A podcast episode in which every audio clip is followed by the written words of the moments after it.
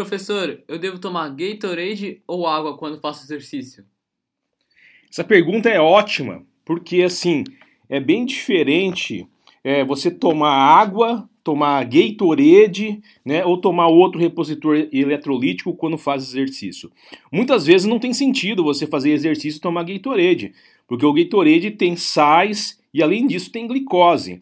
E se o exercício é, não elimina uma quantidade de sais, o que justifica o uso de um repositor, não tem sentido tomar, visto que ele também é calórico. Vou dar um exemplo quando você deve tomar um repositor eletrolítico. Você vai fazer uma corrida durante quatro horas num deserto e você vai suar barbaridade. E durante o suor vai sair sais minerais que são essenciais. E se neste caso você tomar, por exemplo, uma água mineral, essa água mineral, né, porque contém sais na água mineral, não vão ser suficiente para repor os sais né, durante esse processo, durante essa atividade, esse exercício. Eu coloquei atividade porque você, se for um lenhador, por exemplo, vai suar muito. E a quantidade de sais repostos através da água mineral talvez seja é, ineficiente. Então, nesse caso, de ponto de vista metabólico, se você faz um exercício físico na qual você não sua demais, não é necessário você tomar um repositor eletrolítico como o Gatorade,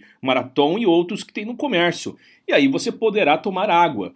A gente só vê a necessidade de você utilizar um repositor quando há uma eliminação exacerbada de sais através do suor.